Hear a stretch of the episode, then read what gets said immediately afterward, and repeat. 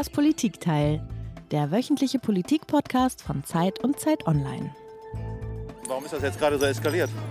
Naja, die Polizei legt es offensichtlich gerade ganz massiv darauf an, eine Eskalation zu provozieren, indem sie hier rankommen. Das ist hier wirklich existenziell, um was Habt es ihr hier geht. keine Kinder? Habt, Hast du keine Kinder? Uns interessiert das nicht mehr, uns Alten. Wir haben gut gelebt. Aber denen wird die Erde genommen, denen wird die Luft zum Atmen genommen. So, und deshalb bin ich hier. Herzlich willkommen, liebe Hörerinnen und Hörer. Ich bin Tina Hildebrand. Ich bin Politikchefin bei der gedruckten Zeit und sitze in Berlin. Und ich bin Heinrich Wefing und ich leite mit Tina zusammen den Politikteil der gedruckten Zeit. Und zusammen sind wir hier in der ersten Folge von Das Politikteil, dem politischen Podcast von Zeit und Zeit Online im neuen Jahr. Und natürlich haben wir deshalb besonders sorgfältig überlegt, mit welchem Thema wir dieses neue Jahr eröffnen. Wir waren uns dann aber ziemlich schnell einig, Heinrich, oder? Ja, das stimmt. Wir wollen nämlich über ein Thema sprechen, das zum einen schon jetzt sehr, sehr da ist, das uns aber in den verschiedenen Erscheinungsformen wohl noch das ganze Jahr immer wieder beschäftigen wird. Ein Thema, das sowohl sehr konkrete aktuelle Fragen aufwirft, das aber auch mit dem ganz großen Menschheitsthema Klimakrise, Klimawandel, Klimakatastrophe zu tun hat. Ja, und es ist auch ein Thema, bei dem du als Jurist gefordert bist, Heinrich. Ich bin schon Oh. gespannt, Oh. was du eigentlich zu all dem sagst. Wir wollen heute sprechen über die bevorstehende Räumung des Ortes Lützerath bei Köln, wo sich der Energiekonzern RWE, die schwarz-grüne Landesregierung von Nordrhein-Westfalen, die Justiz und protestierende Bürger in Gestalt von Klimaaktivistinnen und Aktivisten gegenüberstehen. In einer Auseinandersetzung, die extrem aufgeladen ist, sowohl symbolisch als auch politisch und auch sehr konkret. Und über diesen Ort Lützerath und seine Bedeutung für den Konflikt zwischen Klimabewegung und dem Staat wollen wir mit einer Kollegin sprechen, die gerade erst dort war, in Lützerath, die dort mit Bauern, Protestierenden, Sicherheitskräften über die bevorstehende angedrohte Räumung gesprochen hat, mit einer Kollegin, die früher auch schon im Hambacher Forst war und an vielen anderen Konfliktorten und die sich sehr gut auskennt mit einer Klimabewegung, die sich inzwischen ganz schön ausdifferenziert hat. Herzlich willkommen in das Politikteil Laura Zwertnier. Hallo. Hallo Laura. Und wie jeder Gast, jede Gästin hast du uns auch ein Geräusch mitgebracht. Okay. Laura, was war das? Was hat es damit auf sich? Ja, das war ein Ast, der über den Boden geschleift wird. Und ich war ja, wie gesagt, am Montag in Lützerath und äh, eigentlich, um mir mal anzugucken, wie die Aktivistinnen und Aktivisten sich auf die drohende Räumung vorbereiten. Und äh, dann wurden sie aber genau an dem Morgen überrascht äh, von Polizei, die auch diese Räumung vorbereiten ähm, wollte. Und das äh, hat dann zu einem ziemlichen Durcheinander geführt. Die Aktivistinnen und Aktivisten haben wie wild angefangen, ähm, Barrikaden zu bauen und das ähm, hat dann manchmal, würde ich sagen, beinahe skurrile Situationen produziert. Zum Beispiel eine, als ein ähm, Aktivist einen riesigen Baumast an mir vorbeigeschleift hat. Und ganz plötzlich kam es mir vor, ein äh, Polizist auf die Idee kam, ihm den abzunehmen. Und dann kam das zu so einer, einer Art Gerangel. Irgendwann ähm, fiel dann auch jemand zu Boden. Es, das wirkte sehr ernst. Und äh, als der Polizist dann aber diesen Ast dem Aktivisten abgenommen hat, schien er auch nicht so recht zu wissen, was er jetzt damit eigentlich machen soll. Und schleifte den ähm, so eine Art Wall hoch und rutschte dann beinahe noch im, im Matsch aus. Und in dem Moment hatte ich einfach das Gefühl, ähm, hier geht jetzt gerade was los, was sehr groß werden kann, aber so richtig genau weiß eigentlich noch niemand, was da jetzt passieren wird. Dieser Ast ist beschlagnahmt. Okay. Es gibt kaum ein Thema, um das so lange und hart politisch gerungen wurde wie den Ausstieg aus der klimafeindlichen Kohle. Jetzt ist es soweit. Mit den Stimmen der Großen Koalition wurde heute das Gesetz im Bundestag verabschiedet. Bis spätestens 2038 sollen alle Stein- und Braunkohlekraftwerke abgeschaltet werden. Für die Kohleregionen, die um Arbeitsplätze und ihre Zukunft fürchten, gibt es Milliardenhilfen. Energiekonzern RWE will den Braunkohleausstieg um acht Jahre vorziehen auf 2030. Aber zunächst wird der Abbau ausgeweitet. Zwei Kraftwerke laufen länger als ursprünglich geplant. Darauf hat sich der Konzern mit dem Bundes- und dem NRW-Wirtschaftsministerium geeinigt. Einige vom Braunkohleabbau bedrohte Ortschaften bleiben erhalten. Die Siedlung Lützerath im Rheinischen Revier, ein Symbol des Widerstands, wird allerdings abgebaggert. In Nordrhein-Westfalen haben rund um den Braunkohletagebau Garzweiler mehr als 1000 Menschen für den Erhalt des Ortes Lützerath demonstriert. Sie forderten die Landes- und die Bundesregierung erneut dazu auf, den Kohleabbau zu stoppen.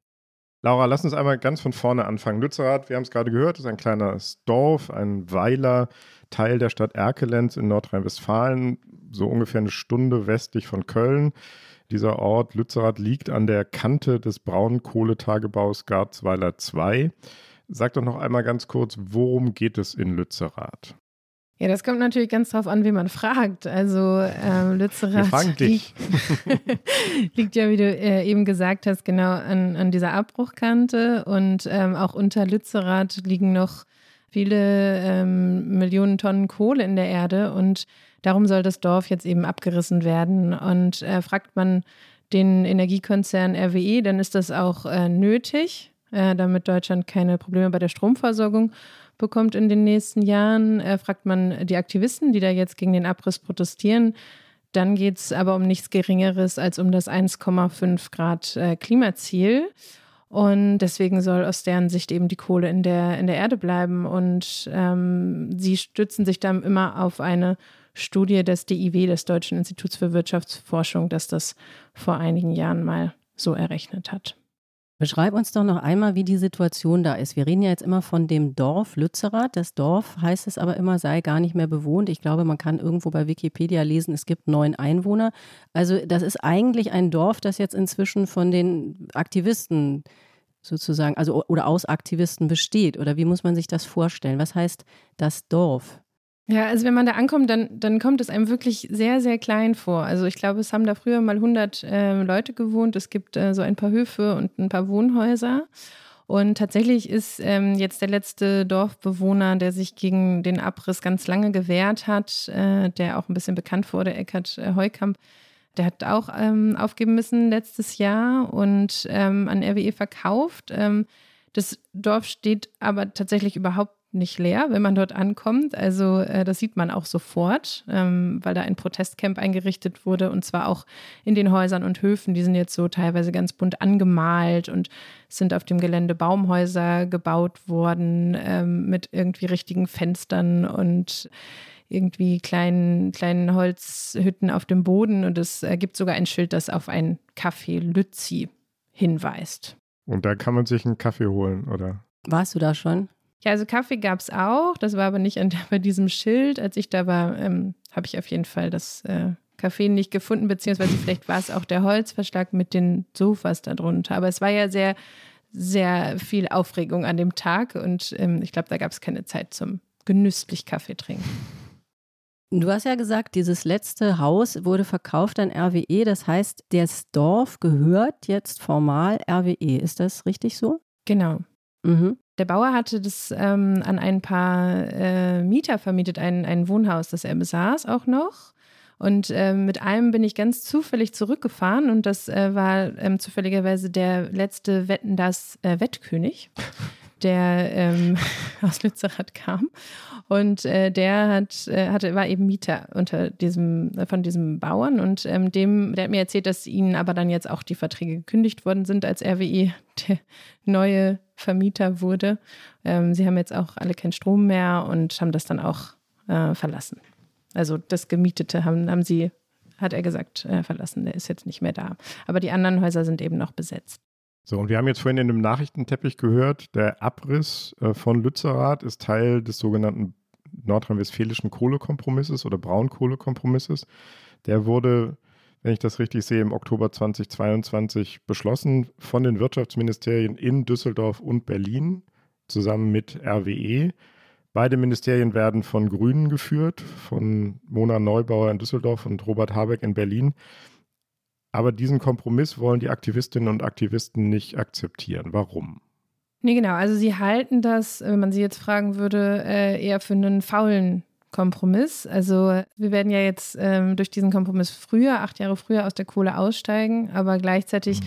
dürfen jetzt ähm, in der Energiekrise noch einige Meiler weiterlaufen, die eigentlich heruntergefahren oder abgestellt hätten werden sollen. Und äh, außerdem soll ja jetzt nur noch Lützerath abgerissen werden und die anderen vier Dörfer äh, dürfen stehen bleiben. Aber auch das wollen die Klimaaktivisten nicht als Kompromiss akzeptieren, weil Lützerath eben ähm, so eine hohe Bedeutung hat, weil da natürlich auch viele, viele Tonnen Kohle äh, darunter liegen. Und es natürlich zusätzlich auch äh, ein sehr wichtiger Ort ist für die, für die Klimabewegung, auf den sie nicht verzichten wollen. Laura, du hast ja vorhin gesagt, der Energiekonzern sagt, wir müssen das machen, weil sonst ist die Energieversorgung in Deutschland nicht aufrechtzuerhalten. Und die Klimaaktivisten sagen, äh, das darf nicht gemacht werden, sonst ist das 1,5 Grad Ziel nicht einzuhalten. Beides klingt irgendwie sehr absolut und wenn man diesen, also bezogen auf diesen kleinen Ort, kaum vorstellbar. Also in beiden Fällen ist es kaum vorstellbar, dass das jetzt wirklich von diesem Ort abhängen. Ja, wie ist es denn? Wie schätzt du es ein? Ja, das Interessante ist, dass ich jetzt gerade noch mal eine Studie gelesen habe, unter anderem, die kam gerade raus, äh, des DIW äh, und auch anderen Forschungsinstituten, zum Beispiel der TU Berlin, die errechnet haben, dass äh, Lützerath und die Kohle, die unter Lützerath liegt, nicht gebraucht wird für die Versorgungssicherheit der nächsten Jahre. Und äh, man sieht da einfach schon, äh, schon dran, dass da wie du ja auch gerade gesagt hast, viele Dinge im Raum stehen und äh, vieles auch einfach aus meiner Sicht auch sehr absolut formuliert wird. Wenn man sich das anguckt, 2030 soll jetzt äh, mit, dem, äh, mit den Kohlekraftwerken Schluss sein, jedenfalls in Nordrhein-Westfalen. Jetzt sind wir Anfang 2023, jetzt wird das Dorf abgerissen. Dann kann man da vielleicht noch ein paar Jahre äh, Kohle abbauen. Das sieht doch erstmal irgendwie ein bisschen absurd aus. Man muss jetzt noch ein ganzes Dorf opfern für ein paar Jahre Kohleabbau.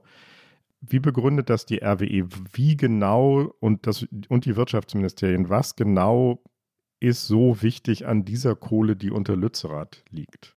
Naja, Sie sagen ja immer, dass Sie jetzt durch den verfrühten Kohleausstieg dann aber jetzt die anderen immer noch weiterlaufen lassen müssen. Also es gibt jetzt ja diese Gleichzeitigkeit. Einerseits wird, äh, wird früh ausgestiegen, gleichzeitig brauchen wir aber gerade die, an, aus deren Argumentation heraus die Kohle auch in der Energiekrise. Und dann argumentiert RWE eben, dass das, was darunter liegt, gebraucht wird. Ob das jetzt so stimmt, also wie gesagt, ich habe ja gerade die Studie genannt, die das ähm, anzweifelt, wo mehrere Forschungsinstitute daran beteiligt worden sind.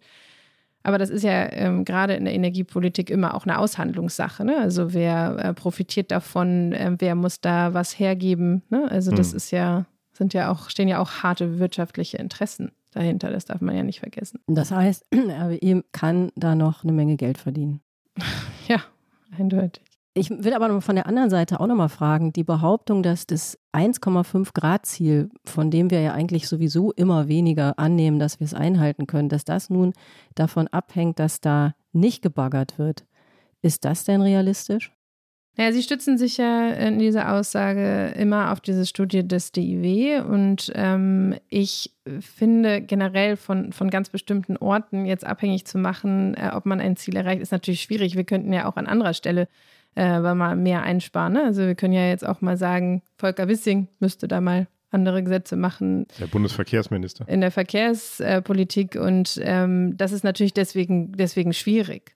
Aber dass Braunkohle der dreckigste Energieträger ist, den wir haben und dass äh, das, was darunter liegt, natürlich äh, Deutschland nicht beim Einhalten der Klimaziele helfen wird, das ist eindeutig. Laura, du hast es ja am Anfang erzählt, du warst am Montag da, als die Sache ziemlich hoch zu kochen schien. Und das, was dich als Gesprächspartnerin für uns jetzt auch so heute so besonders ähm, attraktiv gemacht hat, ist, dass du dich einfach in dieser ganzen Klima- und Aktivistenszene sehr gut auskennst. Und die hat sich ja inzwischen auch ganz schön ja, diversifiziert. Ich glaube, viele haben da den Überblick verloren, wer da äh, was macht und wer wer ist. Lass uns doch noch mal einmal ganz kurz da in, in Lützerath bleiben, wo du warst. Wer demonstriert denn da? Vertreter welcher Gruppen sind das? Was machen die da? Ja, das sind ähm, auch nicht nur eine Gruppe, also auch da kann man schon den Überblick verlieren. es gibt ähm, diese Initiative Lützerath lebt, ähm, unter der sich alles so, so fasst. Also wenn man da jetzt irgendwie hinfährt, dann ähm, würde man auch da anfragen, ähm, wenn man da mit irgendwem sprechen möchte oder so. Und das sind eben die, die dort die, ähm, das Dorf besetzt halten. Das äh, sind ja ganz unterschiedliche Menschen, würde ich sagen. Also man trifft Leute, die ganz offen mit einem sprechen, die ähm, auch sonst ganz andere Berufe haben und da hinkommen, da mal eine Zeit lang wohnen ähm, und dann wieder gehen. Dann trifft man aber auch Leute, die dort eher nicht mit einem vielleicht so gerne sprechen wollen, die, die sich vermummt haben. Jetzt zumindest ähm, an dem Montag war das natürlich in der Aufregung so. Ja, manche, die da schon ganz lange wohnen, andere weniger lange. Und neben diesen Besetzern gibt es aber noch ganz viele, die sich mit ihnen solidarisieren. Also von ähm, der Aktivistengruppe Ende Gelände bis äh, zu Aktivistengruppen oder Vereinen aus dem, aus dem Dorf. Also als ich da war, waren am lautesten die Vertreter von, von einer Initiative, die Kirche im Dorf lassen heißt. Ähm, also religiöse Menschen, die haben so ein Kreuz hochgehalten und ganz laut geschrien das ist unser Zuhause und mit den Polizisten gesprochen. Und ähm, da sieht man eben einfach, dass dieser Ort ganz, ganz unterschiedliche Gruppen anzieht. Also es war auch einer da am Montag von der letzten Generation, der vorher in München inhaftiert gewesen ist in dieser Präventivhaft und der sich da am Boden festgeklebt hat. So sieht man einfach, dass das, das kann man gar nicht so simpel sagen. Gibt es eine Kirche in Lützerath? Weil die sagen, die Kirche im Dorf lassen?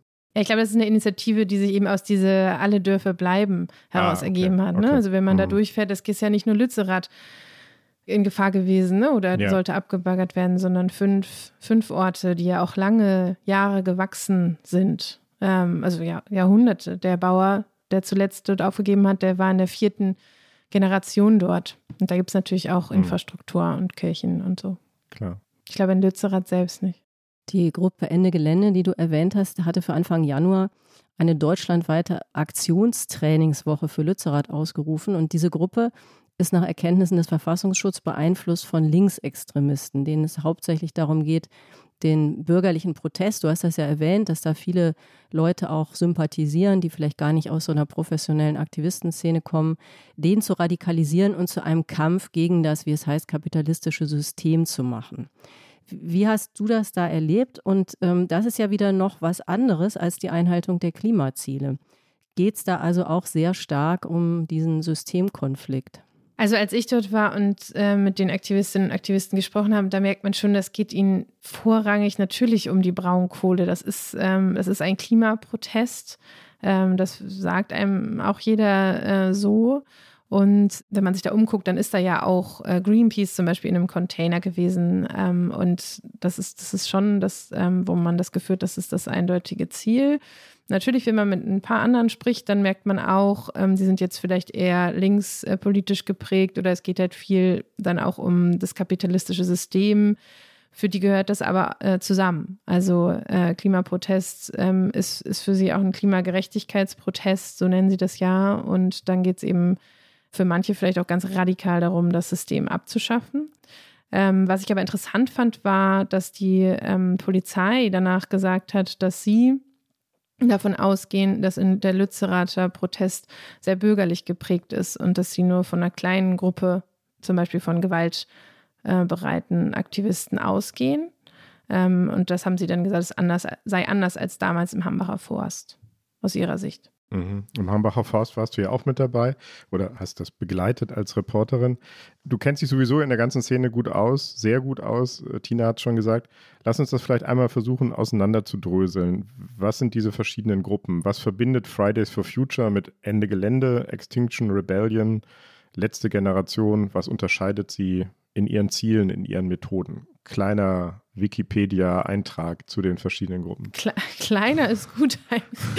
ähm, ja, das ist nicht, also das ist tatsächlich kann man da wirklich den Überblick verlieren. Das hast du ja ähm, vorhin gesagt. Immer wieder hört man irgendwie andere, mhm. äh, andere Wörter und Namen und ähm, man hat ja auch immer das Gefühl, es wird dann trotzdem von einer einheitlichen Klimabewegung gesprochen mhm. und alle möchten so gerne jetzt wissen, in welche Richtung tendiert denn die Klimabewegung. Aber ähm, es sind tatsächlich wirklich sehr unterschiedliche Gruppen und ich habe mal so ein bisschen überlegt, wie kann man die denn voneinander ähm, differenzieren. Und ich glaube, da gibt es eigentlich zwei wichtige Fragen, wenn man das ganz knapp machen will. Also wie sehr die Aktivistinnen und Aktivisten bereit sind zu gehen, also in Bezug auf sich selbst, was sind sie bereit zu opfern und was sind sie bereit auch vielleicht äh, zu tun für den mhm. Protest, was mhm. irgendwie andere oder andere Dinge ähm, angreift. Und ähm, die zweite Frage ist, ähm, die ich wichtig finde, ist, ob sie dazu offen stehen wollen oder, oder nicht. Und da, wenn man jetzt so ganz brav anfangen möchte, dann sind da ja die Fridays for Future Aktivistinnen und Aktivisten, die ja auch den größten äh, Zulauf äh, haben und sehr breit in der Bevölkerung äh, vertreten sind. Und deren größtes Vergehen war es, äh, die Schule zu schwänzen. Mhm. Und ähm, dazu standen dann, glaube ich, auch die meisten. Mhm.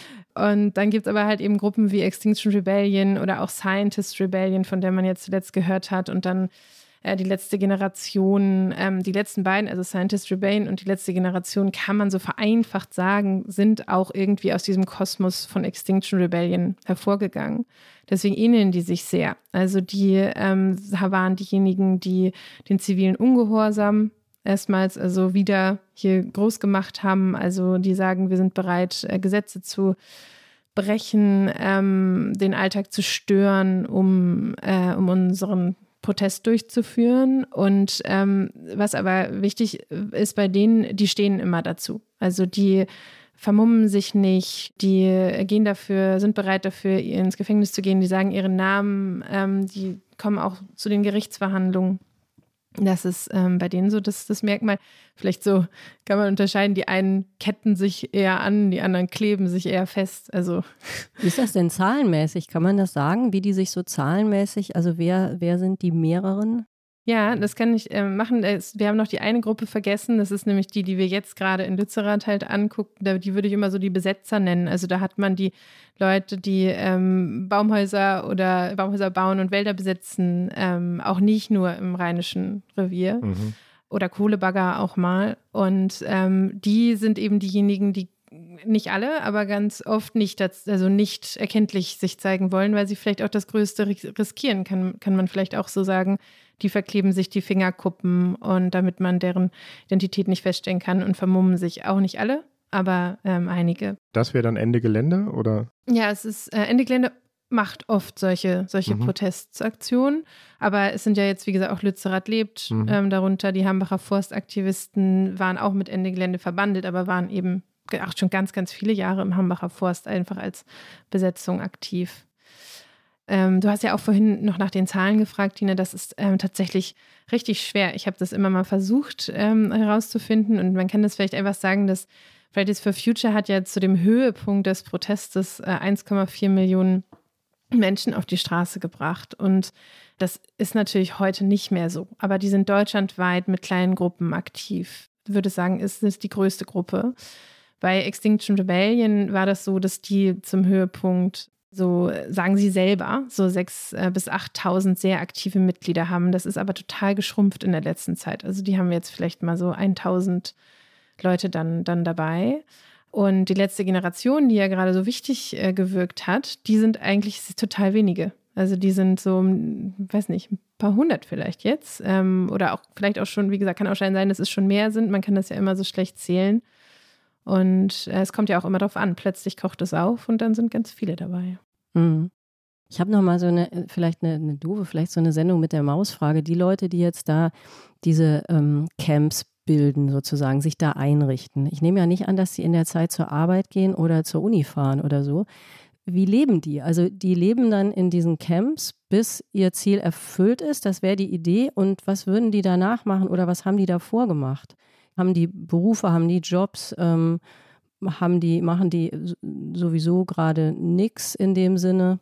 Da ist, glaube ich, alles dabei. Also es gibt einfach Leute, die auch nur für eine Weile mal ins, ins Camp kommen. Also ich habe einen äh, jungen Mann getroffen, der in den Ferien immer kommt. Der war 17 und der ist dann da, lebt dann da, wohnt auch in der Nähe und der ist dann immer in seinen Ferien da und nachmittags und so. Ähm, und dann äh, war da ein anderer, der sagt, er hat auch einen normalen äh, bürgerlichen Job. Ähm, das ist äh, was Digitales und das kann, kann, er dann auch, ähm, wenn es Strom gibt in Lützerath, auch von da machen. Und ja, und ich, ich glaube, es gibt aber auch Leute, die dann ganz und gar dort wohnen. Und es gibt ja auch immer Spenden für, für den Ort, wenn es jetzt so um Versorgung geht.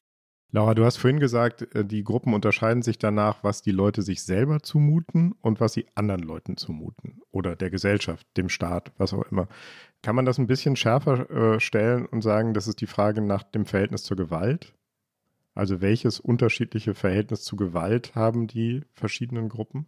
Ja, bis auf diese ja auch von der Polizei als ganz, ganz kleine Gruppe der ähm, Gewaltbereiten, wenn man so sagen kann, äh, von denen wir jetzt in Lützerath zum Beispiel sprechen. Ich weiß, ich da habe ich auch jemanden gesehen, der einen Stein geworfen hat. Ne? Das war nicht, mhm. das war nicht der friedliche, wirkende Klimaprotest, den man sonst überall so sieht. Das hat auch was gebrannt, aber es war halt einer, den ich gesehen habe von, mhm. von den allen. Mhm. Kann natürlich auch an einer anderen Stelle noch jemand anders gewesen sein. Ich habe ihn nicht gesehen, aber es war nicht so, dass alle diese Leute dort gewaltbereit waren. Deswegen finde ich Gewalt immer schwierig. Du als äh, Jurist wirst wahrscheinlich äh, verschiedene Gewaltdefinitionen haben. Ja, also äh, man kann ja sonst sagen, dass der absolute große Teil der Klimaaktivisten Gewalt völlig ablehnt. Gibt es denn da eine Debatte unter denen und, und wo findet die statt? Also ist das eine Debatte, die aktiv geführt wird oder ähm, sagt da jeder, was er dazu findet und der Rest ähm, ergibt sich? Ja, ich habe immer das Gefühl, das ist beides. Also es gab zumindest äh, vor ungefähr einem Jahr, also als Corona noch so so ähm, die Bewegung so ausgebremst hatte. Da gab es schon, schon die Frage, was, was machen wir eigentlich jetzt? Muss das irgendwie radikaler werden? Und da wird dann sicherlich in den einzelnen Ortsgruppen drüber gesprochen. Dann hat man ja auch immer irgendwelche, die im Fernsehen was sagen. Ähm, aber es gibt meistens gar nicht so Strukturen, wo sich an einen Tisch gesetzt wird und gesagt wird, wie gehen wir jetzt vor? Ich habe das Gefühl, bei der letzten Generation ist das noch, ähm, noch mehr so. Also, dass sie noch mehr organisiert sind, vielleicht, ähm, wenn man das so von außen sagen kann. Mhm. Heinrich, du bist ja hier als Jurist gefordert. Laura hat es ja gerade nochmal gesagt. Überzeugt dich die um, Unterteilung Gewalt gegen Sachen und Gewalt gegen Lebewesen? Naja, vor allen Dingen Gewalt gegen Menschen. Mhm. Klar, also ich nehme das auch wahr, dass, das, dass es offensichtlich einen ganz starken Konsens gibt, keine Gewalt gegen Menschen in der ganzen Klimabewegung. Aber diese Unterscheidung ähm, ist natürlich jetzt für die Juristen nicht so wichtig. Gewalt gegen Sachen kann auch ganz schön reinhauen. Und wer das mal erlebt hat, weiß ich nicht, wer auf dem Schulhof erlebt hat, wie irgendwelche Bullies ihm das Fahrrad weggenommen und kaputt gemacht haben, da merkt man schon auch, das kann echt ganz schön gewalttätig sein und auch schockierender Einschnitt sein. Und die Juristen, die Strafverfolger, die Polizeibeamten und die Staatsanwälte, die verfolgen natürlich auch Gewalt gegen Sachen als Straftaten. Ähm, und die Frage, die ich mir dann immer stelle, jetzt auch im Zusammenhang mit Lützerath, keine Gewalt gegen Menschen, äh, sei die Grenze, gilt das eigentlich auch für Polizeibeamte? Ja, also wie gesagt, wir haben ja auch schon das letzte Mal, ich war ja schon mal hier im, im Podcast eingeladen, ja, da habe ich genau. ja auch gesagt, dass ich davon ausgehe, dass es eine sehr, sehr friedliche Bewegung ist mhm. und dass das auch teilweise sehr hochgekocht ist, wenn, wenn, wenn so einzelne Stimmen dann wie Dissertatio Müller zum Beispiel von der Klima-RF äh, sprechen und ähm, ich diese Gefahr nicht sehe. Und ich habe auch nicht das Gefühl, dass auf den Protesten, oder ich habe es auch noch nie beobachtet, dass auf den Protesten der letzten Generation von Fridays for Future, von Extinction Rebellion, von diesen großen Gruppen, ähm, Polizisten tätlich angegangen sind. Also ich habe mal sogar ein Aktionstraining von Extinction Rebellion mitgemacht. Da wurde explizit gesagt, man soll sich nicht, man soll nicht Widerstand ähm, leisten, indem man sich ganz klein macht und man kann nicht weggetragen werden, sondern man macht es den Polizistinnen und Polizisten auch leichter. Ähm, wenn wir jetzt nach Lützerath gucken, da hört man dann schon, da wird dann schon von Cops geredet und, äh, und also aber eben von dieser, von dieser kleinen Gruppe, von der ich gerade mhm. gesprochen habe, mhm. die da, die da auch andere Mittel wählen würden und für die ähm, die Polizisten ähm, wahrscheinlich schon als ein Feindbild sind. Mhm. Du hast es ja gesagt, Laura, dieses, ähm, dieser Begriff Klimaraff, der wird ja immer Alexander Dobrindt zugeschrieben und dann regen sich alle darüber auf, dass er das gesagt hat. Der, der stammt aber eben eigentlich ja von einem Aktivisten. Und, ja, Dobrin ähm, hat den äh, geklaut, kann man fast sagen. Genau, Dobrin hat ihn, äh, trägt ihn auch äh, genüsslich weiter, natürlich muss man sagen. Aber er ist natürlich das erste Mal gesagt worden von einem Aktivisten, wo es genau um diese Frage ging, wie weit geht denn dieser Protest und wo führt er womöglich hin? Man ist dann immer sehr schnell darin, dass man sich einig ist, dass äh, man Dobrin ablehnt, aber wird darüber eigentlich auch gesprochen in der Bewegung? Dass der Tazio Müller dieser Bewegung da keinen großen Gefallen getan hat und natürlich eine Steilvorlage geliefert hat. Ja, also das habe ich schon so erlebt. Also das ist ja, ich finde es immer ganz interessant, wenn man mit den verschiedenen Vertretern der Klimagruppen spricht. Die greifen sich eigentlich gar nicht so untereinander an. Also es sagt jetzt niemand, ah, das finde ich blöd, ähm, was die machen und wir machen das viel besser und wir machen das anders oder der hat was äh, Doofes gesagt oder so. Das hört man wirklich ganz, ganz selten Aber ähm, ich habe das schon auch mitbekommen, dass die Aussage von äh, Tazio Müller, die dann ja auch sehr, sehr hochgekocht ist, ähm, weil Tazio Müller ist jetzt ja nicht äh, von irgendeiner Bewegung der Caudillo oder so, also der Anführer, der da Strippen zieht. Man hat das ähm, sehr wahrscheinlich auch gesagt, um zu provozieren in einer Zeit, in der äh, niemand mehr so richtig über Klimaprotest gesprochen hat. Aber das war, ähm, fanden nicht alle super. Und er selbst hat es ja auch bereut. Mhm. Du hast ja gesagt, dass die Aktivisten sich gegenüber den Polizisten eigentlich versuchen, konstruktiv zu verhalten. Das Argument ist ja immer, wir wollen die Politik aufrütteln. Die Politik, die sich nicht an ihre selbst gesteckten Ziele hält. Das muss man ja sagen. Also die Politik hat ja selber Ziele beschlossen, die sie nicht einhält. Stören tun die aber ja nicht die Politik. Also die versuchen ja nicht die Bannmeile zu stürmen oder ähm, demonstrieren in Berlin, sondern oder sie demonstrieren in Berlin, aber vornehmlich nicht, ähm, nicht vor irgendwelchen Ministerien, sondern dann äh, blockieren sie da zum Beispiel die Stadtautobahn oder so. Wie gehen Sie denn mit dem Argument um, dass Sie sagen, wir wollen die Politik erreichen, aber ja, sozusagen unsere Aktionen richten sich zunächst mal oder bringen zunächst mal Beeinträchtigungen für andere Leute, für normale Leute in Anführungszeichen, deren Zustimmung man ja auch haben möchte? Ja, das ist ja auch was, wenn wir gerade darüber gesprochen haben, wo man sich dann so uneinig ist. Also wer macht das wie? da kann man ja auch sagen, das finden ja auch nicht, nicht mehr alle richtig. Also Extinction Rebellion, die damit immer angefangen hatten mit diesen Blockaden, haben ja jetzt gerade in England zum Beispiel gesagt, wo die Gruppe herkommt, dass sie das nicht mehr machen wollen. Und das äh, liegt natürlich auch daran, dass das sehr kritisch gesehen wird von manchen, in Anführungszeichen, normalen Leuten, die da jetzt nicht so aktiv sind und diese Gruppen ja eigentlich die Mehrheit erreichen wollen. Und ähm, im besten Fall auch die äh, die Politik dann. Und ähm, andere sagen aber wiederum, man muss den Alltag stören, weil die Leute reden ja nicht darüber. Es wurde jetzt die ganzen letzten Jahre nicht mehr darüber geredet und nur wenn man den Alltag stört, dann bringt man die Leute überhaupt dazu, wieder darüber zu reden. Stimmt ja auch ein bisschen. Es wurde dann jetzt erst wieder so groß, ähm, groß berichtet. Es mhm. hat jetzt nicht unbedingt zu mehr Zustimmung geführt, aber präsenter war das Thema dadurch schon. Und heute habe ich ähm, einen Tweet, glaube ich, gelesen von jemandem aus Lützerath, der gesagt hat, äh, alle, die jetzt gemeckert haben, äh, dass das nicht, mehr, nicht da protestiert wird, wo was passiert, die sollen mal jetzt nach Lützerath kommen, weil hier protestieren wir gegen den Kohlebagger, der vor unserer Tür steht. Mhm, alles klar. So, zusammengefasst. Hier neben den brennenden Barrikaden kam es schon vereinzelt zu Steinebewürfen auf äh, Kolleginnen und Kollegen. Und das sind natürlich Szenen, die wir nicht haben wollen. Wir hoffen noch darauf, dass man den Dialog sucht und das Ganze auf kommunikativen Wege ähm, fortführen kann. Wir hoffen nicht, dass so, solche Szenen prägend für den Einsatz werden. Das war die Aussage eines Polizeibeamten, der wohl aus Aachen kommt, aber in Lützerath eingesetzt ist. Damit sind wir mal auf der anderen Seite. Laura, wir haben jetzt die ganze Zeit über die Aktivistinnen und Aktivisten gesprochen, über die Leute, die den Ort besetzt halten, da ihre Camps eingerichtet haben. Sprechen wir mal über die anderen, ähm, über die Polizeibeamtinnen und Beamten und über die Politik. Wie bereiten die sich auf die Räumung in Lützerath vor?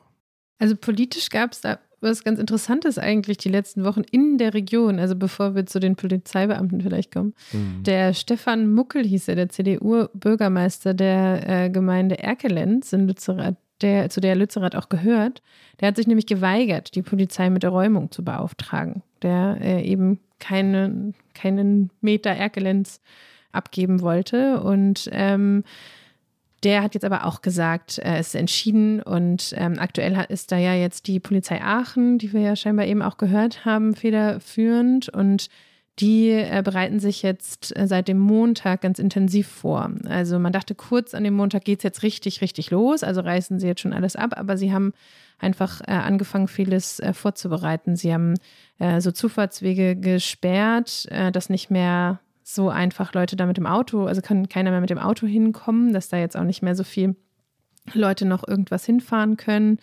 Sie haben selber so Zuwärtswege ähm, auch, ähm, auch gebaut, dass sie leichter rankommen. Und sie sind da jetzt einfach ganz, ganz viel vor Ort und äh, fangen auch schon an. Also als ich da war, wurde auch schon so eine Brücke abgerissen und das, was schon so geht, nehmen sie auch schon mit. Hast du ein bisschen was mitbekommen? Die sind natürlich zur Neutralität verpflichtet, wie die über die Aktivisten sprechen oder denken. Also ist das eher eine ablehnende Haltung oder gibt es da vielleicht auch Sympathie? Ich glaube, das ist ähm, ganz sicher beides. Also ich habe mit diesen Polizisten, die dort im Einsatz waren, leider nicht sprechen können, weil sie nicht, also die wirklich in der Konfrontation waren.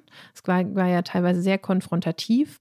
Mit denen konnte ich nicht sprechen, weil die sich nicht äußern durften. Ich habe dann auch mit ähm, einem ähm, Kommunikationsbeamten, heißt das, gesprochen, der da vermittelt zwischen den beiden Lagern und ähm, der äh, natürlich gesagt hat, dass, dass da alle auch friedlich bleiben und das äh, klingt dann natürlich alles immer sehr neutral. Ich finde das ganz interessant, ähm, weil ich damals ja den Hambacher Forst auch sehr stark begleitet habe und da hatte ich schon häufig ähm, jetzt ganz vorsichtig formuliert das Gefühl, das ist ein Konflikt, der in der Region so verhärtet ist, dass das ähm, auch die Polizeibeamtinnen und Beamten äh, nicht nur äh, neutral belassen hat. Also ich war zum Beispiel bei einem Prozess gegen eine Klimaaktivistin im Gericht dabei und dann äh, haben äh, in der Pause Polizeibeamten da äh, Deo versprüht, weil die ja so stinken würden und äh, haben, haben auch Sprüche gemacht, die ich dann gehört habe. Also das ist einfach da ein sehr zugespitzter Konflikt gewesen über Jahre. Und in Lützerath sagte mir aber auch der Kommunikationsbeamte, der auch in Hambacher Forst damals dabei war, sagte, ist das, sei das anders. Mhm. Ähm, und es gibt bestimmt auch immer Polizistinnen und Polizisten, die eigentlich ähm, die Ziele teilen. Was ich ganz interessant war, ist, dass der Polizeipräsident aus, äh, aus Aachen, äh, Dirk Weinsbach, ähm, der ist ähm, selbst sogar bei den Grünen und sagte auch, dass äh, die Ziele des 1,5 Grad Ziel, dass er da teil, die teilt und dass er auch gehofft hätte, dass die Räumung verhindert hätte werden können. Also so von mir paraphrasiert äh, hat er das jetzt auch mhm. gesagt. Und das ist natürlich dann ganz interessant. Für die Grünen ist Lützerath ein ziemliches Dilemma. Du hast jetzt gerade die perfekte Überleitung schon geliefert, Laura, vom Polizeipräsidenten äh, zu den Ministern. Die beiden Wirtschaftsministerien in Düsseldorf und Berlin werden von Grünen geführt. Und hören wir mal, was Robert Habeck nach der Zustimmung zum Abriss gesagt hat. Sehr geehrte Damen und Herren, abschließend ist zeigt, dass wir verantwortungsvoll in dieser Zeit das Notwendige tun, diese Krise zu bestehen, dass wir aber die Zukunft nicht aus dem Auge verlieren und dass man beides gemeinsam machen kann, dass man in der Gegenwart klug und umsichtig agieren kann und gleichzeitig die Weichen Richtung Zukunft stellen. Insofern bin ich mit der gefundenen Lösung sehr zufrieden. Also sehr zufrieden ist er dann unweigerlich auch mit dem Abriss von Lützerath. Die grüne Jugend sieht das ganz anders. Die sieht sich eher an der Seite der Protestierenden. Das kann man auch ganz schön bei der grünen Bundestagsabgeordneten Katrin Henneberger hören in einem Interview mit dem Deutschlandfunk. Die kommt selbst aus dem Aktivismus gegen Garzweiler und sagt heute dieses. Ich würde mir halt wünschen, dass wir diesen Konflikt natürlich nicht führen und werde in meiner Rolle als Bundestagsabgeordnete natürlich alles dafür weiterhin tun, dass es nicht zu einer Eskalierung kommt. Aber eine gewaltfreie Aufgeben von Lützerath, dafür werden Sie sich nicht einsetzen. Äh, das, das, verstehe ich nicht. Also, weil naja, dass die, äh, dass die Aktivistinnen, die Menschen, die dort äh, blockieren, einfach abziehen und sozusagen Lützerath abgebaggert wird, weil es ja eben dieser demokratische Kompromiss ist. Aber das steht uns Politikerinnen doch gar nicht zu, ähm, anderen Menschen abzusprechen, dass sie sich weiterhin für Klimaschutz einsetzen und dass sie auch ja ihre Stimme, dass sie ihre Stimme laut werden lassen. So, also wir leben in einer Demokratie, Menschen können protestieren und ich sehe das eher meine Rolle als Politikerin darauf zu achten, dass genau das auch, auch geschehen kann. Wie gucken die Aktivistinnen und Aktivisten auf die Grünen, Laura? Wütend und enttäuscht und vielleicht auch so zynisch. Also das ist natürlich schon besonders, dass jetzt ausgerechnet äh, Robert Habeck äh, in der Regierungspartei, auf die ja schon Hoffnungen mhm. gesetzt worden sind und dann auch noch Mona Neubauer, die ja sogar im rheinischen ähm, Klimaprotest jetzt gar kein unbekanntes Gesicht war, jetzt diesen Kompromiss ausgehandelt haben und den jetzt auch aktuell ähm, zum, jetzt in NRW liest man das auch viel in den Zeitungen, die äh, Mona Neubauer auch, auch viel verteidigt und ähm, das sehen natürlich viele als falsch an. Und wenn man jetzt zum Beispiel Luisa Neubauer äh, anhört, die hat jetzt gerade erst vor einigen Tagen ähm, getwittert, dass die Grünen einen Riesenfehler begehen und hat der Partei eine kalkulierte Unterwanderung der Pariser Klimaziele vorgeworfen. Und das ist ja schon sehr deutlich. Das ist auch ihre eigene Partei, muss man sagen. Ne? Ja, das muss man, das stimmt, dazu sagen. Also. Was genau ist denn der Fehler, den die Grünen da aus Sicht der Klimaaktivisten machen? Ich fand es interessant, beide haben ja auf ihre Art rumgeeiert, Robert Habeck und Frau Henneberger. Frau, ich würde sagen, Habeck hat es etwas eleganter getan, wie meistens. Eleganteres Eiern, ja, okay. Äh, genau, er hat aber natürlich äh, das Argument der Energiesicherheit ist ja jetzt auch nicht von der Hand zu weisen. Also welchen Fehler machen die Grünen konkret aus Sicht der Aktivisten und wie gehen die mit diesem Argument um? Wir haben auch eine Verantwortung für eine Energiesicherheit und müssen die aufrechterhalten. Ja, ich möchte jetzt auch gar nicht für ähm, wieder alle Aktivisten ähm, in einen Topf werfen. Das finde ich, find ich total schwer. Man wünscht mhm. sich das immer so, dass man das sagen kann, aber das kann man überhaupt nicht sagen. Also da gibt es ganz sicher die Leute, die einfach sagen, und das, damit haben sie auch tatsächlich nicht Unrecht, dass wir, ähm, wenn wir das jetzt nicht hinkriegen mit den Klimazielen, die noch irgendwie zu halten sind, dann werden wir hier auch über ähm, Versorgungsengpässe in ganz vielen verschiedenen mhm. Richtungen diskutieren müssen, weil wir dann halt einfach ähm, Naturkatastrophen und äh, riesige Flüchtlingsströme haben werden. Wir werden in dem globalen Süden extreme Auswirkungen spüren.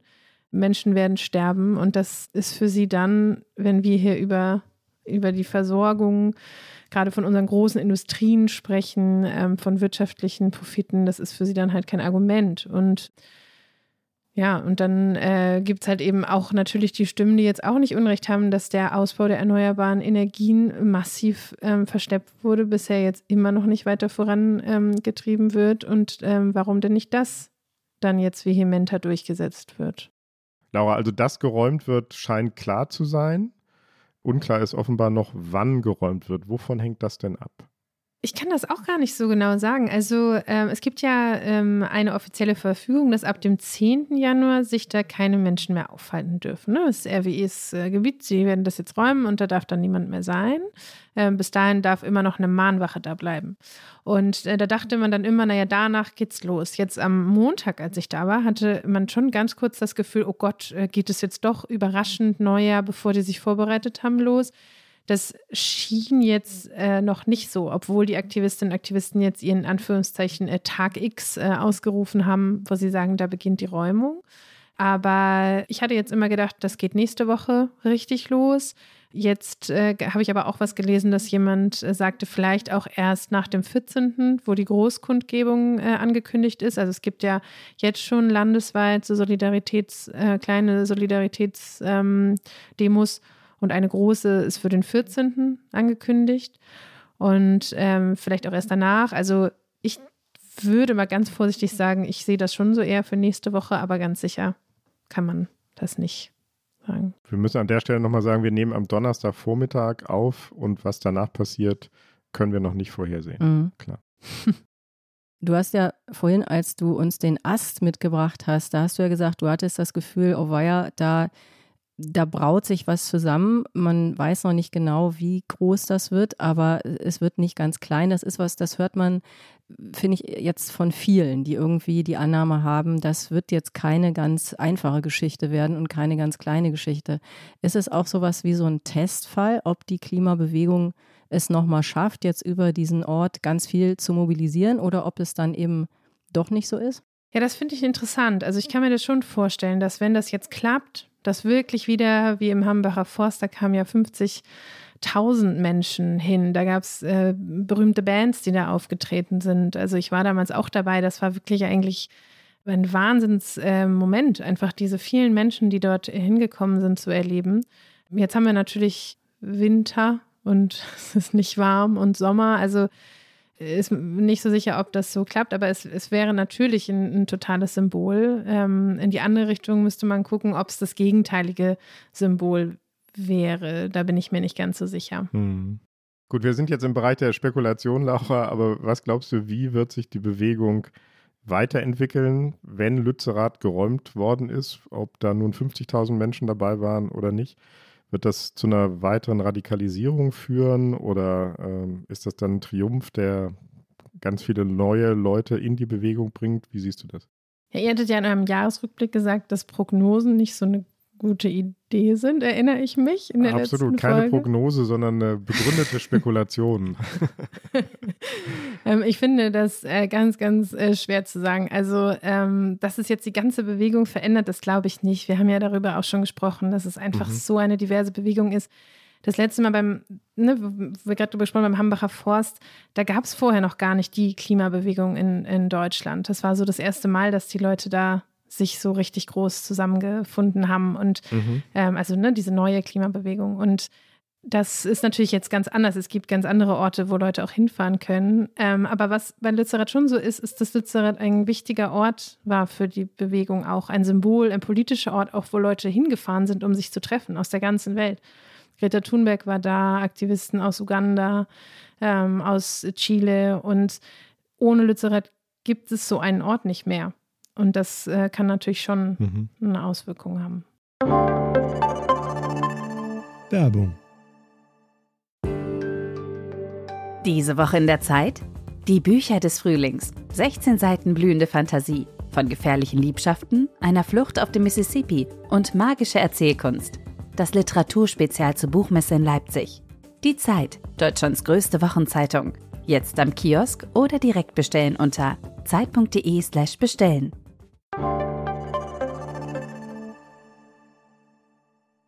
Du hast den Jahresrückblick erwähnt, Laura, und in diesem Jahresrückblick, da haben wir ähm, unseren Hörerinnen und Hörern eine Frage gestellt, die wir uns auch schon öfter gestellt haben, nämlich, ob wir eigentlich unsere Rubrik, die Flop 5, beibehalten sollen oder vielleicht eher nicht und was die eigentlich davon halten. Und da waren wir uns nämlich nie so sicher, oder Heinrich? Das stimmt. Wir waren uns ja auch selber nicht so einig, aber ähm, wir waren uns vor allem gar nicht sicher, was die Hörerinnen und Hörer denken.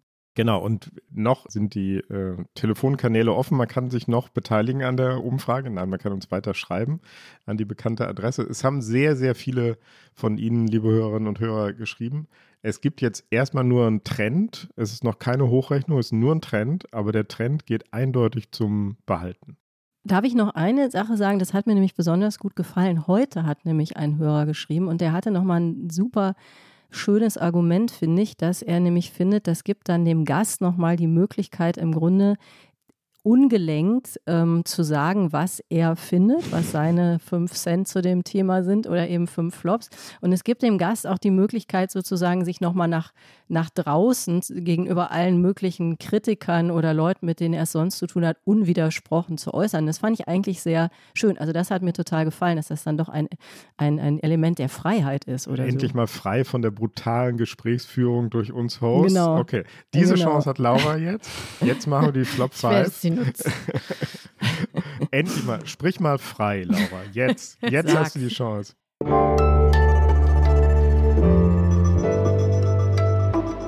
Die Flop 5. Was sind deine Flop 5? Was ist der erste Flop? Klima-RRF. Mhm. Was ist das Floppige daran, das Wort oder dass man es sagt? Ich finde, das ist so über, also das ist wirklich so überzogen und ob von Tazio Müller, um da zu provozieren oder von Volker Wissing ähm, und anderen, um die Klimabewegung zu delegitimieren. Also ich glaube, da müsste man sich dann zumindest mal einen neuen Begriff ausdenken, aber eine Terrororganisation sieht man da noch nicht äh, auf den Straßen und äh, auch nicht in Lützerath. Okay, was ist dein zweiter Flop? Greta Jünger.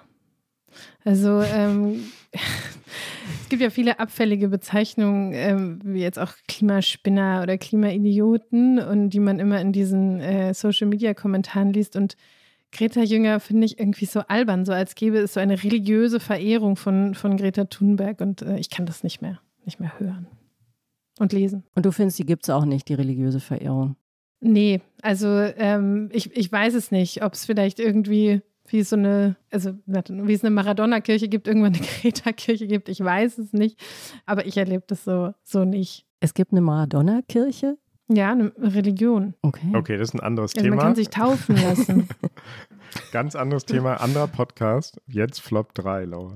Klimaretter. Klimaretter. Das steht oft ähm, auch mal in Artikeln, ähm, in, die so die Klimaaktivistinnen und Aktivisten beschreiben. Und das äh, suggeriert ja, oder sie manchmal ähm, nutzen das auch ähm, so Ökoorganisationen auch selber. Und ich finde, man kann das Klima halt nicht retten und auch nicht mehr. Es ist schon sehr weit fortgeschritten und für viele Menschen ist die Klimakrise schon, schon sehr präsent. Und deswegen finde ich das irgendwie so ein bisschen fehl am Platz.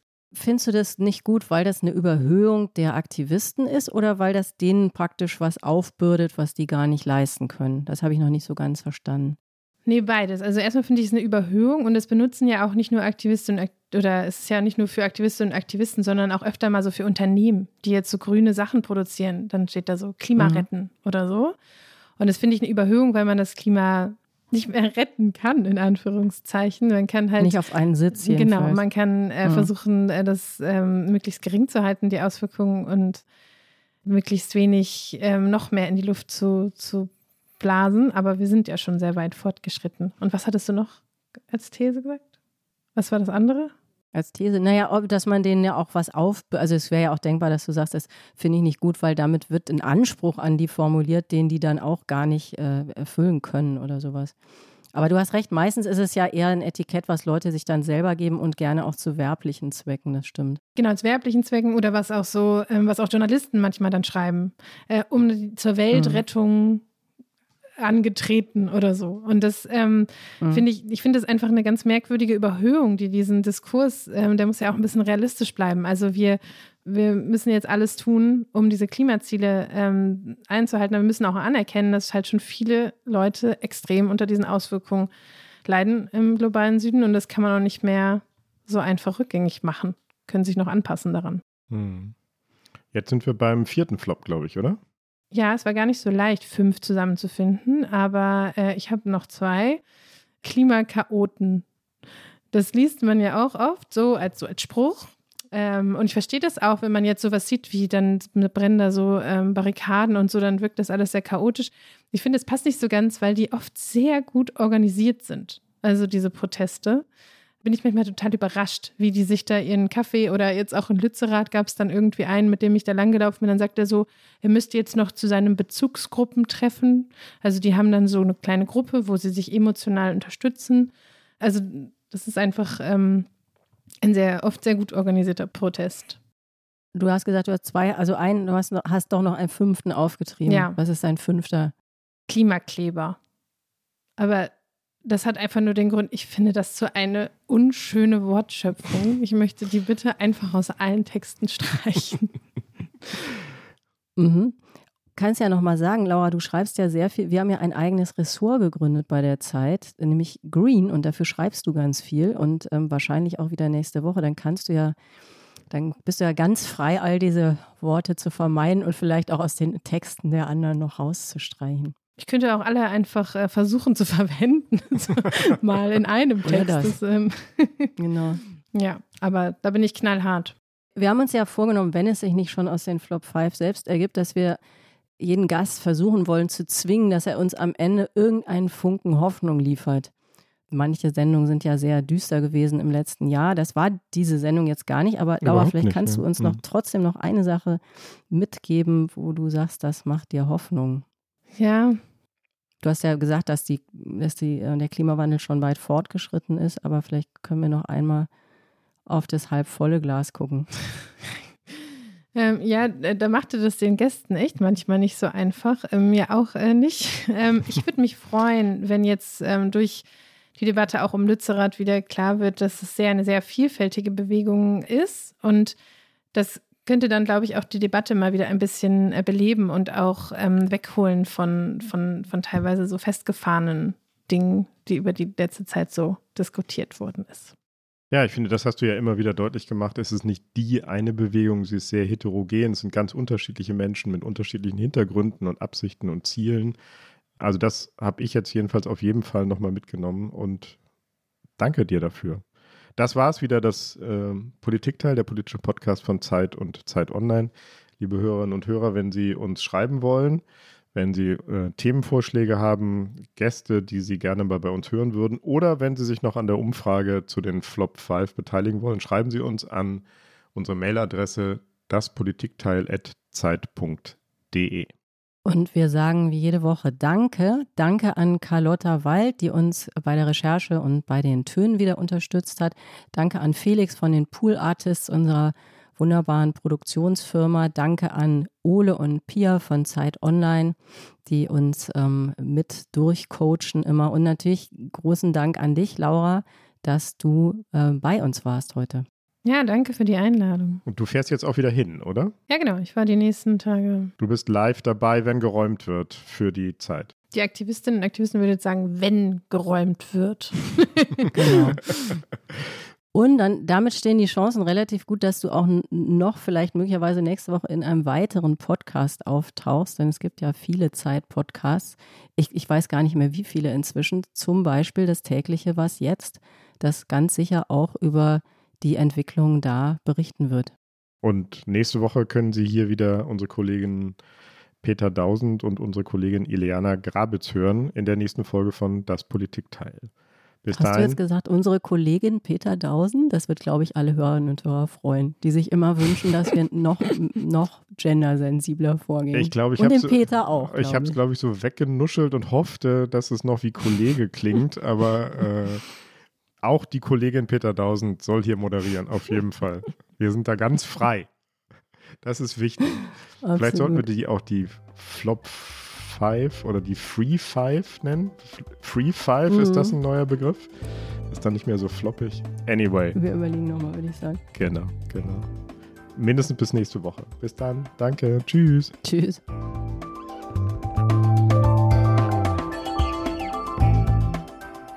Das Politikteil ist ein Podcast von Zeit und Zeit Online, produziert von poolartists.de.